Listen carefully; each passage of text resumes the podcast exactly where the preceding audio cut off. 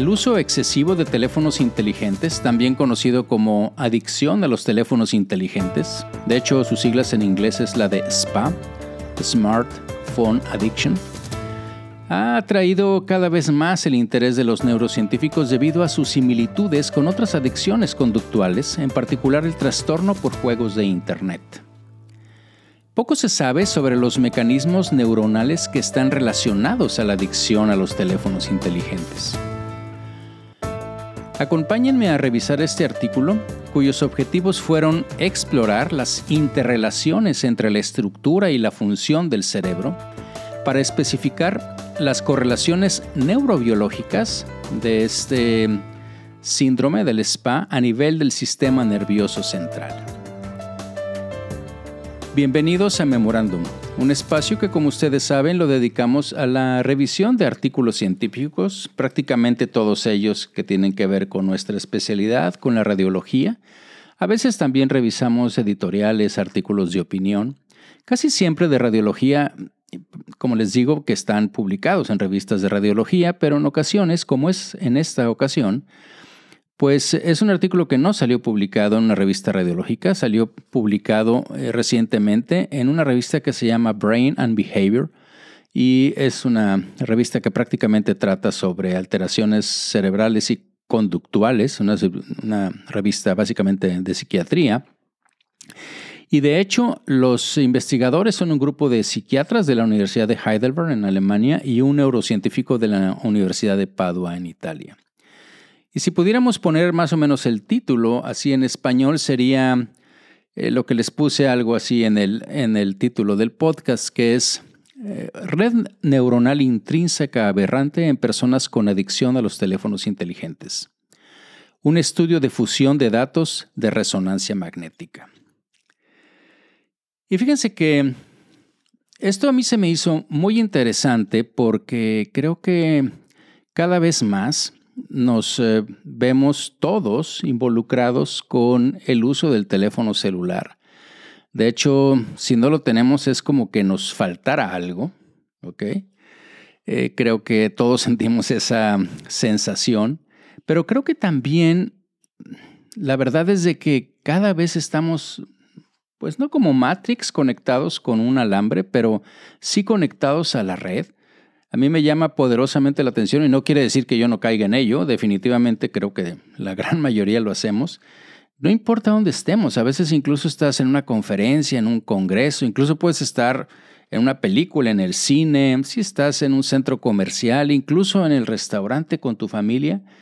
Y hay veces que nos sorprendemos viendo el teléfono celular y prácticamente si volteas, la gran mayoría de la gente está viendo el teléfono celular. Entonces, bueno, de lo que se trata el artículo de hoy, no espero que no sea justamente nada más de nosotros, porque si no estaríamos ya prácticamente todos, sino es, es esa idea, vamos a, a, poner ahorita esto en contexto, ¿no? En donde podría existir una explicación estructural y funcional a nivel cerebral que pudiéramos decir facilitara que dos personas, una que se expone al teléfono celular y la otra también, o como vamos a ver también a, los juegos de Internet, o lo podemos poner también a ciertas sustancias, en donde unos simplemente se hacen adictos y los otros no. Entonces, creo que es eh, muy claro ¿no? que en los últimos años los efectos físicos y psicosociales negativos que han sido asociados con el uso excesivo del teléfono inteligente, pues han sido enfatizados en numerosos estudios. Y, bueno, aquí en el artículo debo decirles que este es un área evidentemente no de mi dominio. Eh, tuve que leer, pues no les puedo decir que bastante, pero sí algunos términos y cosas de los que vienen ahí en las referencias para tratar de comprender eh, y explicarlo a ustedes de qué trata el estudio y las posibles implicaciones que puedan tener y sobre todo nosotros en radiólogos porque finalmente el estudio, la demostración se hizo con resonancia magnética, tanto estructural como funcional.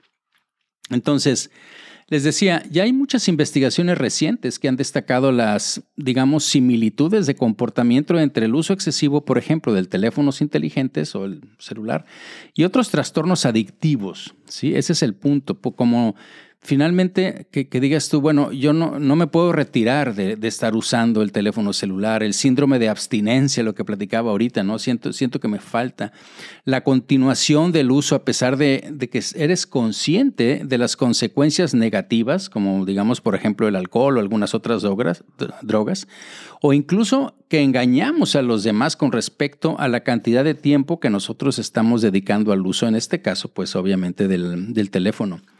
Y además, el uso excesivo de los teléfonos inteligentes se ha relacionado repetidamente con impulsividad, también con depresión y con otras cosas que vamos a ver ahorita en el artículo, en la parte de, pues de discusión que tengamos de él.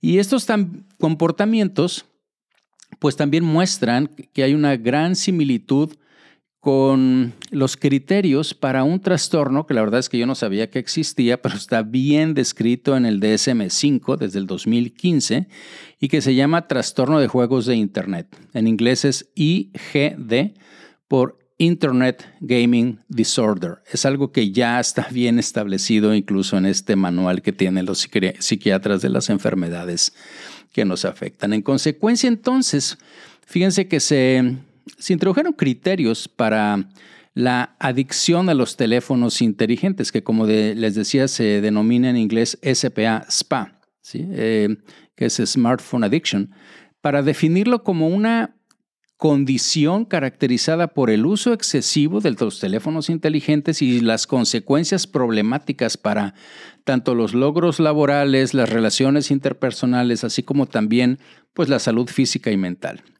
Y aunque el término, como les decía yo, adicción a los teléfonos inteligentes se ha anclado en muchos instrumentos psicométricos validados, por ejemplo, hay uno que se llama, yo no sabía, la adicción, eh, perdón, escala de adicción a teléfonos inteligentes. Las siglas en inglés es SAS por eh, eh, Smart Addiction Scale. o incluso hay un inventario de adicción a teléfonos inteligentes. Este lo van a utilizar mucho en este artículo que se llama SPY que es eh, Smartphone Addiction Inventory, y que estos son, bueno, estos criterios de hecho han sido, vaya, criticados por muchas razones, tanto conceptuales como taxonómicas, y en este sentido, bueno, y debido a que posiblemente sea una variante, en muchas personas piensan, o psiquiatras o neurocientíficos, que es una variante de este del trastorno del juego, pues incluso se llegaron a sugerir unos términos alternativos como, eh, por ejemplo, el trastorno por uso de teléfonos inteligentes o uso excesivo de teléfonos inteligentes, etcétera, ¿no? Pero Aparentemente, como viene ahí en los, eh, en los autores, en alguna editorial también, finalmente ya se, pues, se argumentó que la investigación debería de centrarse más en las consecuencias negativas de este spa, en lugar de continuar con la pregunta de que si se debería de considerar como una adicción conductual o qué tipo de palabra es la que, o terminología es la que podríamos utilizar. Entonces, los autores aquí declaran que el término de, SPA, o sea, Smartphone Addiction, eh, lo utilizaron de acuerdo con la terminología de los instrumentos que utilizaron para evaluar a las personas que participaron en este estudio. Y el uso también adictivo de aplicaciones específicas de Internet también se ha abordado recientemente en el contexto de un modelo de, de que se llama, que también aprendí, que se llama iPace, como I pase, que quiere decir, eh, bueno, es por las siglas en inglés, pero es interacción de persona, afecto, cognición, ejecución. ¿Sí? Entonces parece que eso ya está, eh, bueno, de hecho esto combina, este iPace, eh, combina teorías psicológicas y neurocientíficas de las adicciones, de por qué nosotros, algunas personas se hacen adictas, algunas pues no. Y según este modelo, la conducta adictiva surge de la interacción de las características personales, obviamente del medio ambiente de cada persona, y las variables que llaman ellos moderadoras y mediadoras, como por ejemplo, incluso ya lo han relacionado con el volumen cerebral o con la actividad neuronal. Y por ejemplo, de lo que también se ha estudiado mucho, que es el IGD, o sea, que es el Internet Gaming Disorder, pues se ha demostrado que están involucradas distintas áreas del cerebro, particularmente la corteza cingulada anterior, la corteza prefrontal dorsolateral y el precuño. Y de manera similar, las personas con SPA, o sea, con esto de los teléfonos, pueden presentar cambios estructurales y funcionales también a nivel neuronal. Y ya han demostrado, de hecho hay varios artículos de este mismo grupo de autores, de hecho ahorita les voy a platicar, pero los pacientes están anidados en otro, en otro estudio. Pero bueno, les decía, esta alteración de la reducción del volumen de la materia gris o de la actividad neuronal intrínseca en la, en la corteza singular anterior ya también se ha asociado con el con este uso de los o adicción de los teléfonos eh, celulares, además de que hay una eh, conectividad funcional alterada en reposo, porque esto obviamente lo hicieron en reposo y hay cambios en la actividad neuronal en la corteza cingulada también y en la corteza, frontoparietal, durante eh, procesos que le llaman ellos de procesamiento afectivo. También han hecho eso en resonancia magnética funcional. Entonces, los autores mencionan que la mayoría de las investigaciones sobre adicciones conductuales que están asociadas a la tecnología, pues se han centrado ya sea en la estructura o en la función del cerebro, como les he platicado, pero hasta donde sabemos, dicen ellos, pues ningún estudio hasta el momento ha proporcionado información combinada sobre, sobre ambas modalidades en la misma persona, en la misma muestra de individuos afectados. O sea, han hecho ah, evaluación estructural, otros han hecho evaluaciones funcionales, han encontrado cierto grado de correlación, pero nunca se ha hecho en el mismo grupo y menos en la misma persona todas las cosas, ¿no? Entonces, ellos consideran, y bueno, que tal información pues es esencial para detectar directamente las que, lo que podrían llamarse similitudes entre los patrones de estructura y función cerebral dentro de las poblaciones específicas y entre poblaciones específicas. O sea, dentro de una población que sea, por ejemplo, en este caso, adicta a los teléfonos celulares y además compararla con otra población que pudiera ser lo de los gamings o demás, ¿no? Entonces, la idea del, del, enfoque de fusión de datos que está basado en técnicas estadísticas multivariadas, pues aprovecha eh, estadísticamente hablando, un conjunto de varias fuentes de información de una misma muestra y que se tomaron al mismo tiempo, cosa que también es, es muy importante y son capaces estas, eh, e, esta manipulación multivariada estadística de detectar información cruzada de datos, ¿no? entre la parte funcional y la parte estructural. Y aquí es donde utilizaron lo que le llaman ellos un análisis de componentes independientes paralelos, que tampoco lo había escuchado yo en, en lo que corresponde a la parte de, pues de lo que yo leo de, radiología. Pero es un método este, ¿sí? que se llama componentes independientes paralelos. Es, es, un método multivariado para capturar información conjunta de dos fuentes de datos. Específicamente, en, el caso que están hablando ellos o que están estudiando ellos, pues es información estructural, información funcional. ¿no? Y con este fin, se utilizó este análisis de componentes independientes paralelos para explorar, como les digo, las interrelaciones entre las redes estructurales y funcionales, así como las relaciones entre lo que le llaman la fuerza de la red, lo que nosotros en resonancia vemos como el tensor imaging, o sea que tanto se manifiesta, y las puntuaciones, también relacionar eso con las puntuaciones psicosiométricas de, eh, que hicieron en todas estas eh, dimensiones que le llaman ellos. Ahorita les voy a platicar de las cinco que hay en dimensiones conductuales, pues en, en estos pacientes que tienen la adicción a los teléfonos celulares. Bien, en cuanto a material y métodos, como les decía, los participantes, bueno, pues este es un, un análisis que llaman ellos secundario, es un, estudio que, en donde se utilizó una submuestra de participantes que ya tenían de estudiar técnicas de fusión multivariable para estos, como les digo, estos datos multimodales y que permiten la investigación de lo que le llaman la fuerza de la red neuronal, que, de, la, de la red funcional, pues de la red neuronal funcional. ¿no? Y las personas aquí lo que hicieron fue reclutarlas mediante folletos eh, de ahí en la universidad, en la Universidad de Heidelberg, ahí en el campus. Y también los pusieron en el centro de la ciudad a través de anuncios en plataformas en redes sociales y al final hubo 132 personas que expresaron su interés en el estudio, pero se utilizaron los datos nada más de 44 participantes porque estaban emparejados con edad y sexo para los análisis finales, ¿no? Y entonces Aquí se definieron prácticamente dos grupos de usuarios que estaban basados en la versión corta del, del SAS, este que yo les decía que es una escala de adicción a los smartphones. es eh, la que se llama SAS-SB porque es la short version, en donde se utilizaron valores de corte de más de 31 para hombres, más de 33 para mujeres, o sea, valores, ahorita les voy a platicar de qué se, digo, no muy específico porque si no nos tardaríamos mucho tiempo, viene ahí en el adendum, pero básicamente hubo de estos 44, eh, los que tenían el síndrome eran 20, 24 no tenían, no tenían el síndrome. De los 20 que tenían, no, bueno, esta adicción, pues, del spa, de los 20, 14 eran mujeres y de los que eran controles, pues eran 17, o sea, de los 24, 17 eran mujeres, ¿no? Y como les decía, hay un modelo de cinco factores que vienen en el spa y en este inventario de la adicción a los teléfonos inteligentes y que son básicamente estos, ¿no? Primero es el tiempo empleado. Así que tanto hacen una, pues una valoración, consta de cuatro ítems.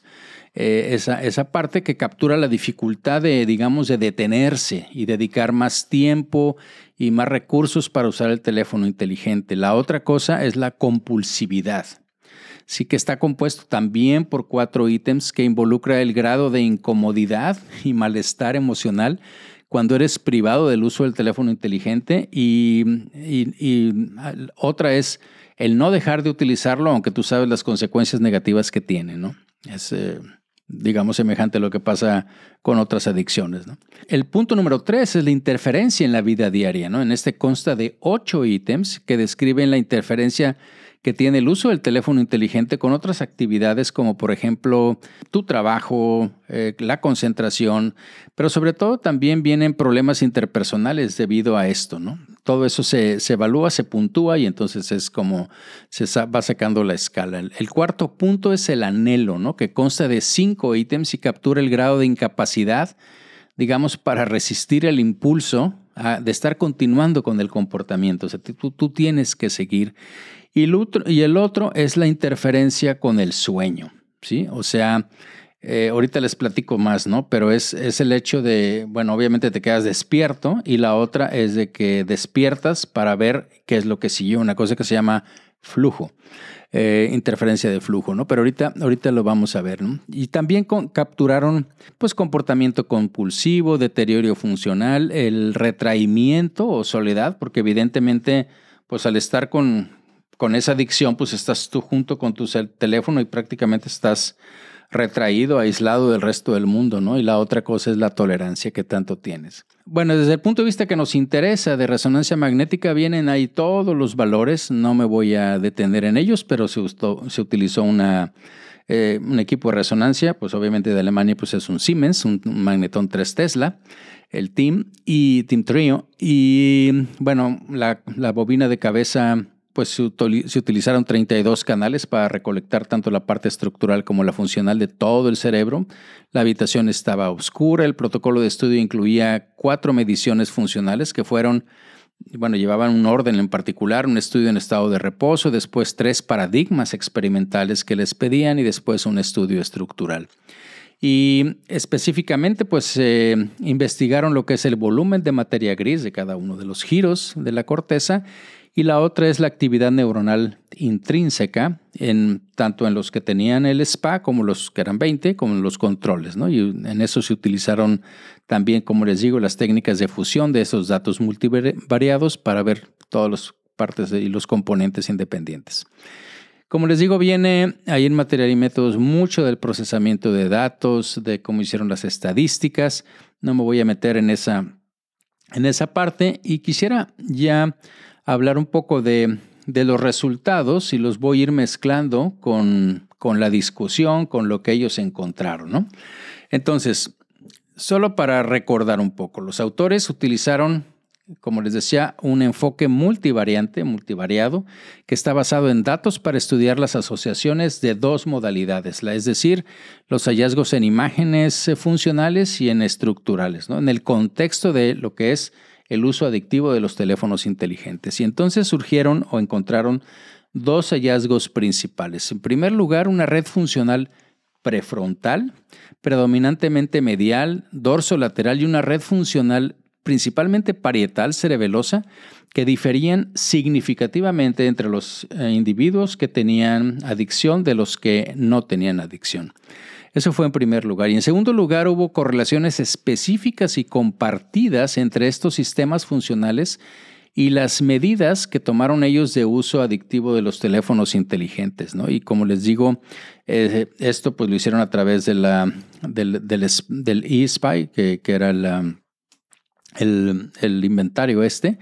Y ellos también encontraron básicamente dos componentes en la resonancia magnética funcional que diferían entre los SPA y los no SPA. El primer componente mostró una mayor activación en las regiones prefrontales, predominantemente medial, como les digo, y lateral, en aquellos, bueno, no eran pacientes, aquellas personas que tenían esta adicción contra aquellos que no la tenían.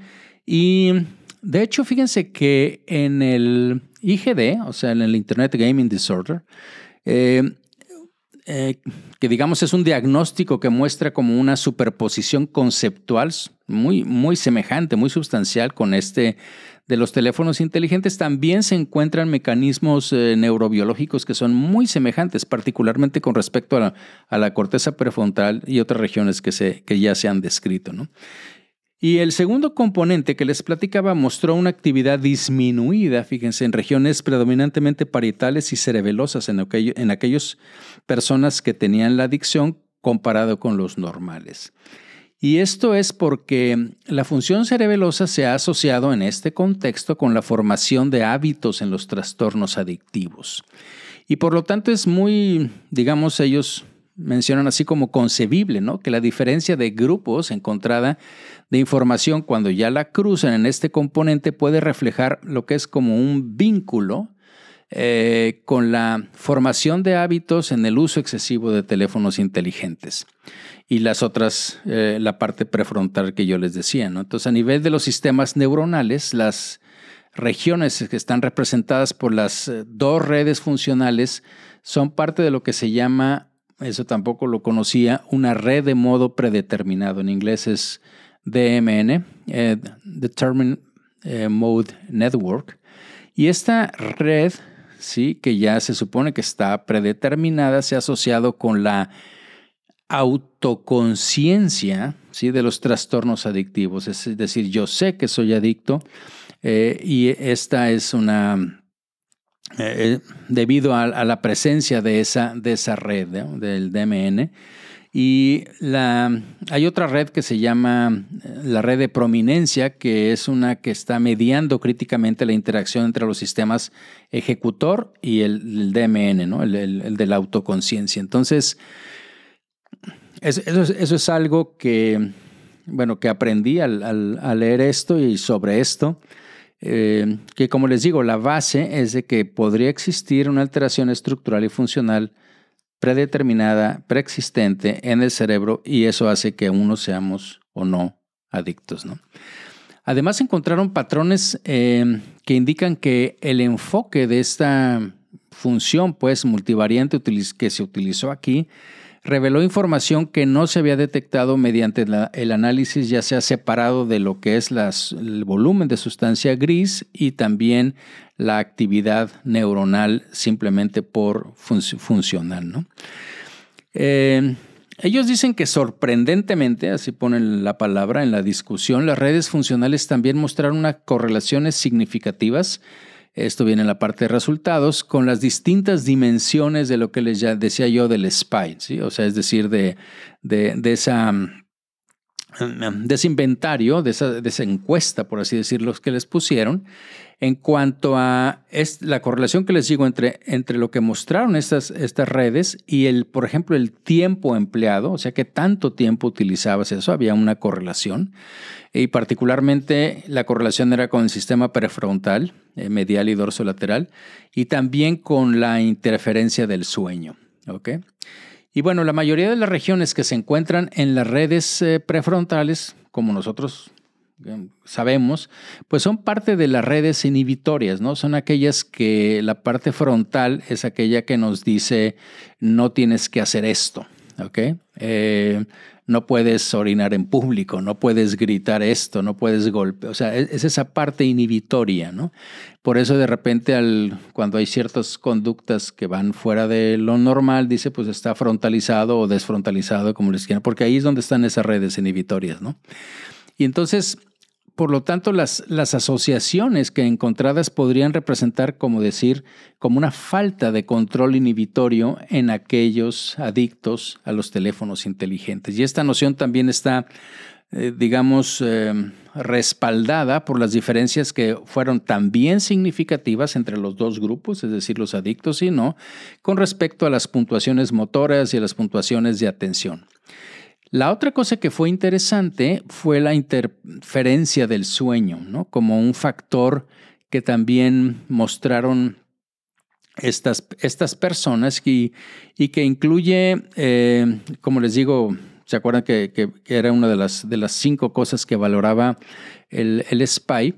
Pues eh, la la asociación, pues, la correlación entre el uso de los teléfonos inteligentes y una menor, obviamente, duración del sueño, así como una alteración del sueño. ¿no? Las regiones que se encuentran en ambas redes ¿sí? son parte de lo que se llama el, modo este predeterminado, el DMN, que, que, representa la activación del cerebro durante una condición relajada. En este caso el sueño, en reposo este, y sin estímulos externos. Y entonces la actividad funcional alterada en estas regiones podría digamos, mm, representar, entre otros, un, proceso de rumiación, ¿sí? de estar volviendo y volviendo, este, aunque estés consciente de ella, ¿no? Y se ha reportado este tipo para la, eh, digamos, eh, en, estado de reposo, en, otras adicciones que están basadas en sustancias, ¿no? O sea, siempre estás pensando y pensando. Incluso en este caso de, de los teléfonos hay como como una preocupación excesiva, ¿no? Por el teléfono inteligente, porque se interrumpe el sueño, eh, porque quieres saber qué es lo que siguió, qué es lo que está en las redes, qué es lo que, este, qué es lo que está sucediendo siempre, ¿no? Y esto finalmente, pues, si no tienes un sueño saludable, pues eh, te afecta el estado de ánimo, depresión.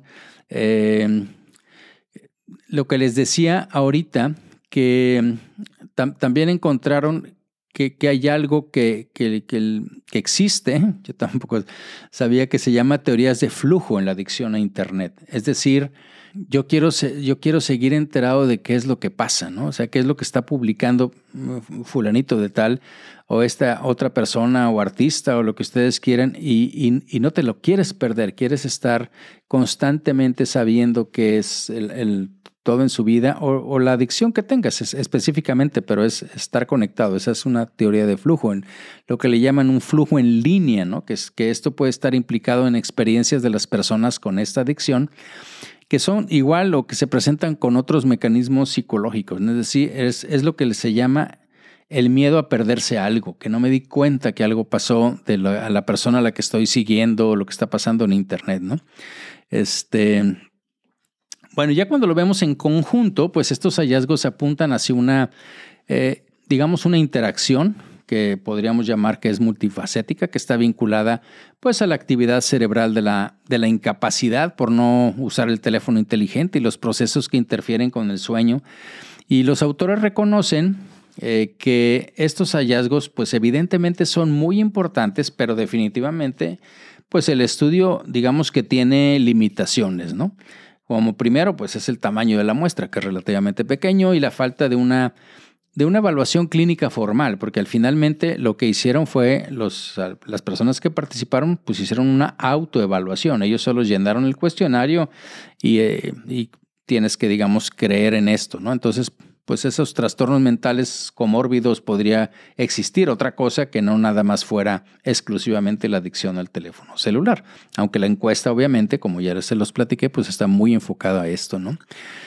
Cuando, cuando viene material y métodos, pues obviamente los participantes no informaron de ningún trastorno mental, pero pues es imposible descartar por completo la presencia de que tuvieras otras afecciones, digamos, de salud mental, ¿no? Que pueden también tener impacto, digamos, en la sustancia gris o incluso en las ondas eléctricas que digo, de, eh, de fase lenta, que son las que también estudiaron en estos pacientes, ¿no?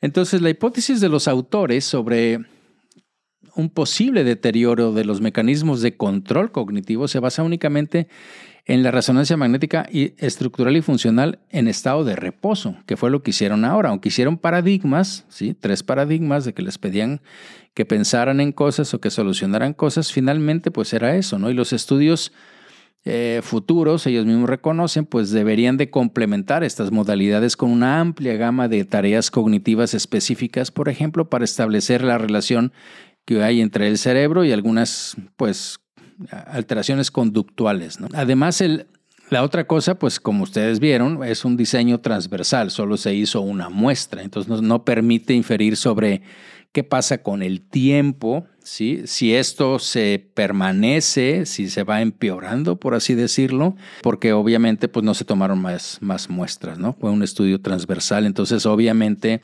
pues se necesitan estudios longitudinales que fueran muy cuidadosamente diseñados, ¿no? Con tamaños de muestra que también sean pues más representativos de la población y que muestre el uso excesivo de teléfonos inteligentes para responder de manera pues más sólida eh, preguntas que se tienen de si esto eh, es algo ya existente y que nos facilite esa adicción o si simplemente secundario al uso excesivo de estos de, de la tecnología, ¿no? Entonces, como les digo, en este estudio se muestra una red frontoparietal que se relacionó previamente con el control cognitivo interrumpido eh, cuando se estudiaron en los gamers, en la, adicción a Internet. Y los datos respaldan pues la noción de que hay un desequilibrio entre los sistemas que sirven para el control prefrontal, como les decía. ¿no? Entonces, obviamente, pues se necesita replicar este estudio.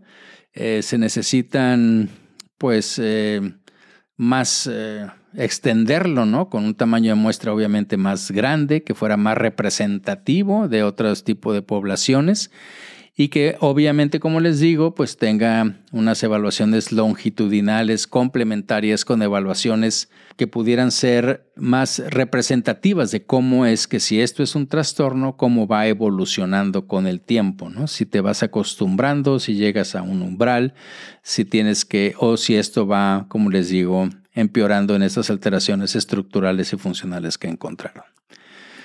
Bien, pues espero que el, estudio haya sido de su interés realmente es algo que me llamó la atención, como les digo, desde que vi, desde que vi el título. Eh, yo creo que me llega esa información por la parte que, pues que, tiene que ver con imagen y también con tecnología. Supongo ahí se mezcló y me llegó.